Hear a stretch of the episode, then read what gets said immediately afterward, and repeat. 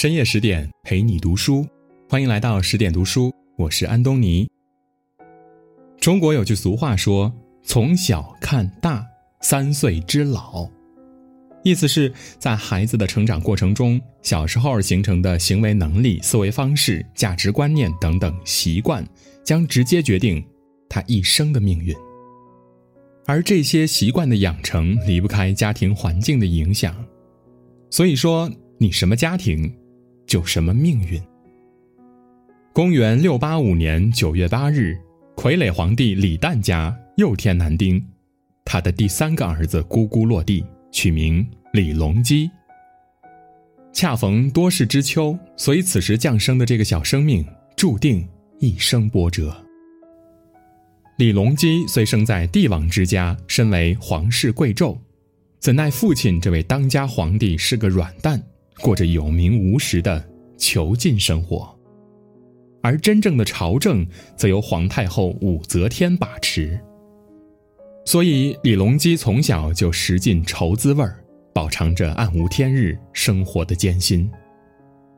李隆基三岁的时候，有一次奶奶抱着他，一不小心将孩子掉在地上，一帮宫女嫔妃们顿时吓傻了眼，而他非但没有哇哇乱哭，还咧着嘴在笑。武则天就觉得这个小孩能忍住疼痛很不寻常，将来必成大事。在他七八岁那年正月初二，母亲窦妃按例去拜谒武则天。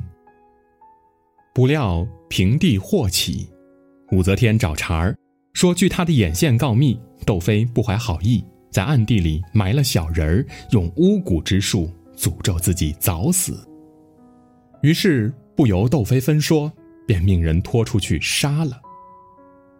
李隆基听闻母亲遇害，霎时怒从心头起，恶向胆边生。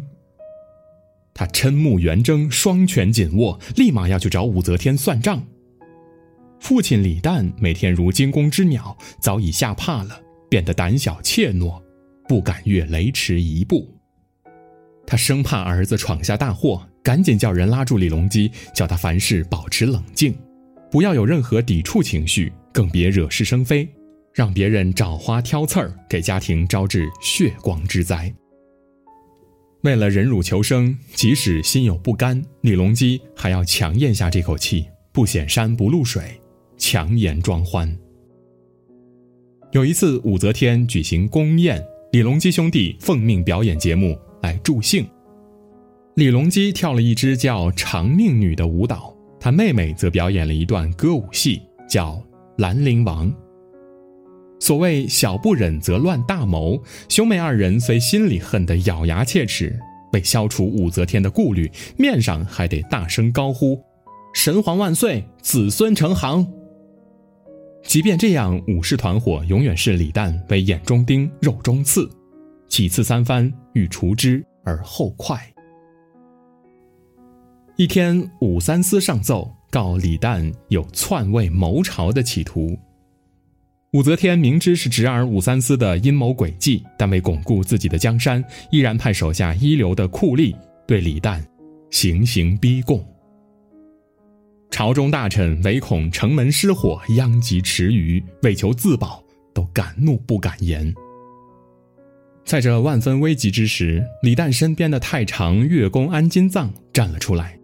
为了证明李旦没有谋反，他拔出佩刀，把自己的腹部剖开，肠子流了一地。武则天被安金藏的忠心感动，就停止了对李旦的审讯，让他有惊无险地逃过一劫。李隆基在宫中的童年生活，每天面对的是尔虞我诈的权力倾轧，勾心斗角的王位争夺，还有处心积虑的陷害和鲜血淋淋的厮杀。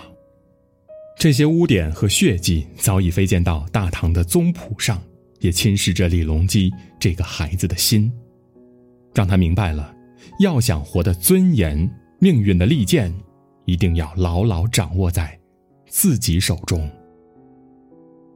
公元六九八年，武则天迫于压力，采纳了狄仁杰等一干大臣的谏言，最终决定立三儿子李显为太子，还政于李唐。与此同时，李旦结束了百摄皇帝的尴尬处境，被贬为相王，携大小一干家眷搬到宫外去居住了。相比于在血腥的朝堂战战兢兢的苟且偷生，这种宁静安适的市井、自由自在的普通生活，才是李隆基梦寐以求的。不问政事，远离纷争，提笼架鸟，生儿育女，何尝不是一种惬意呢？这样悠闲的日子，一晃几年过去了。公元七零五年，太子李显、相王李旦。太平公主以及张柬之等五大臣联合发动神龙政变，诛杀了武则天的两位男宠张昌宗、张易之兄弟，逼迫武则天下台。于是李显即位，称中宗，大唐光复，重回正统。然而好景不长，生性懦弱的李显虽然登上了皇帝的宝座，却昏聩无能。他的妻子韦后和女儿安乐公主也想效仿武则天垂帘听政，于是勾结武三思等乱臣贼子，专政乱权，把整个朝廷搞得乌烟瘴气。公元七百一十年，为了彻底除掉李显，母女二人合谋，把一个投了毒的馅饼让中宗吃了，中宗吃完后便毒发身亡。唐中宗李显一生中。本该给他爱和关怀的三个女人，母亲、妻子、女儿，最终却都站在了他的对立面上，掌握了他的一生。李唐江山又一次风雨飘摇。公元七百一十年，面对岌岌可危的局面，李隆基和姑姑太平公主密谋，于帝都长安联手发动宫廷政变。禁军杀了韦后、安乐公主、上官婉儿等等，并彻底剿灭了韦氏集团。这次政变，李旦成功复辟，李隆基被正式立为皇太子，史称唐隆政变。公元七百一十二年，唐睿宗李旦禅位于李隆基，自己称太上皇，把持朝廷大政。李隆基成了最后的赢家。在权力的角逐中脱颖而出，取得了国家的最高统治权。二十七岁的他在长安太极宫登基称帝，开始了长达四十四年的统治，史称唐玄宗。太平公主自帮李旦铲除韦氏集团之后，也有些飘飘然，开始图谋不轨，觊觎起万里江山。这一切被沉稳老练的李隆基看在眼里。他决定果断出手，先发制人。七百一十三年，李隆基亲自带兵斩杀了太平公主的党羽，穷途末路的太平公主眼见大势已去，最后被李隆基赐死于家中。在阴森恐怖的权斗阴影里长大的李隆基，看到多少人为了贪婪权力，最终不是灰头土脸，就是人头落地，也让他明白了。软弱没自信，做事畏手畏脚，必定成为时代的陪葬者。只有圆通了低调做人的处世哲学，才能深藏不露，静待时机，在瞬息万变的风云中，最终把握机遇，扭转乾坤。唐玄宗从小便看到政局动荡的黑暗面对社会造成的极大负面影响，所以从自己走马上任的那天起，就拨乱反正。整顿朝纲，任贤用能，励精图治。他对内实行改革，对外扩大搞和，逐步取得了政治、经济和社会的空前繁荣与发展，开创了彪炳青史的黄金时代，史称开元盛世。随着时间的推移，养尊处优的李隆基开始逐渐怠慢朝政，甚至宠信于溜须拍马的奸臣李林甫、杨国忠等等。世风开始日下。公元七百三十七年，李隆基最宠爱的武惠妃因病死了，失去了心中最爱的人，他一时间抑郁成疾，神形憔悴。太监高力士看在眼里，急在心中，就劝圣上，为保龙体安康，可到外面去走走，以舒缓压力，排解烦闷。玄宗听了高力士的建议，就到华清宫一带去游玩。儿子寿王李瑁设宴款待。为在席间助兴，儿媳杨玉环在霓裳羽衣曲悠扬玄妙的乐声中翩翩起舞。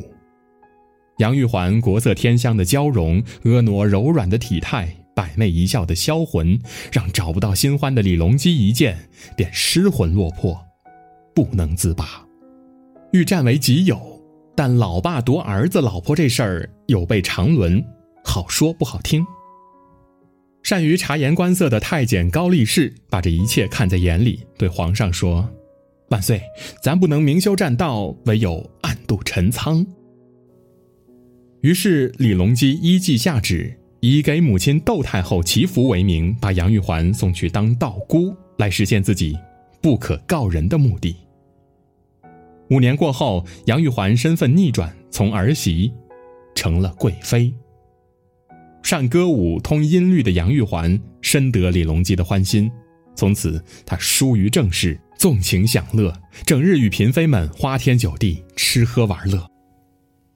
朝廷事务交给杨国忠处理，而杨国忠更是利用职务之便，横征暴敛，独断专权，不可一世。没有自律的人，往往会在灯红酒绿中迷失自我，忘了当初的不堪和伤害。而沉沦了今日的碌碌无为。曾经的那个受尽屈辱、饱经磨难的义气少年，在岁月的声色犬马中，几人还能不忘初心，而得始终呢？常言道：“乐极生悲，因果有轮回，苍天饶过谁？”天宝年间。渔阳节度使胡人安禄山与奸相杨国忠内外勾结，兴兵侵犯中原，史称安史之乱。叛军一路进犯长安，朝内无人可用的李隆基惊恐万分，就带着杨贵妃仓皇出逃。在南下西蜀的马嵬坡，六军哗变，杀死了杨国忠，并一齐狂呼：“处死杨贵妃！”深知大势已去的李隆基，虽心有万般留恋与不舍。也无力回天了。他赐给贵妃白绫三尺，让高力士把她缢死在佛堂前的一棵梨树上。碾压群芳及三千宠爱于一身的美人儿，终在政治的烽烟中，化作一缕香魂。时年，贵妃仅三十八岁。贵妃死后，唐玄宗极度伤心，他所期待的至死不渝的爱情，完全葬送在自己酿成的政治悲剧当中了。成也萧何，败也萧何。是自己亲手开创了开元盛世，又亲自把大唐的辉煌白白葬送。国不可一日无君。公元七百五十六年七月十二日。逃到朔方的太子李亨，在宦官李辅国和众将士的拥护下，在灵武即帝位，即唐肃宗。等李隆基平定战乱，回到长安，已经是物是人非，江山易主。这时的唐玄宗虽被儿子尊为太上皇，身边的亲信只剩陈玄礼和高力士两个贴心的侍从。不久，李辅国私下撺掇李亨。引高力士带上了谋逆的罪名，流放外地，而陈玄礼被革职返乡了。唐玄宗晚年只剩下自己一人形单影只，好不凄惨。回想自己当年金戈铁马何等荣耀，如今求于一遇何等悲凉。最后，怀着对贵妃的缠绵情意，于长安神龙殿忧郁而死，享年七十八岁。命运无常，一代聪慧无比、享尽荣华富贵与无上权力的旷世明主，在政治斗争中虽极尽手段，终难逃厄运，想来不禁令人唏嘘。王小波说：“你的灵魂里包括你走过的路、经历过的事，还有你一生的思考。有些人用童年治愈一生，有些人一生都在治愈童年。”生于家暴阴影下的孩子多愁善感，心里阴暗面很强，很容易被情绪支配。显然的结果就是习惯决定了我们的性格，家庭决定了我们的命运。对于每一个普通人来说，这扑朔迷离的尘世，谁也无法阻止不好的事情发生。但任何裂痕，永远都有自救和复原的机会。而李隆基的人生也恰巧提醒了我们：只有自己成年后有意识的不断修正原生家庭对自己的伤害，心怀善意的生活，积极的对待人生，才能避免陷入命运的紧箍咒。才能真正走出童年创伤的泥潭，从卑微中站起来，拥抱美好明天。更多美文，请继续关注十点读书，也欢迎把我们推荐给你的朋友和家人，一起在阅读里成为更好的自己。我是安东尼，我们明天再见。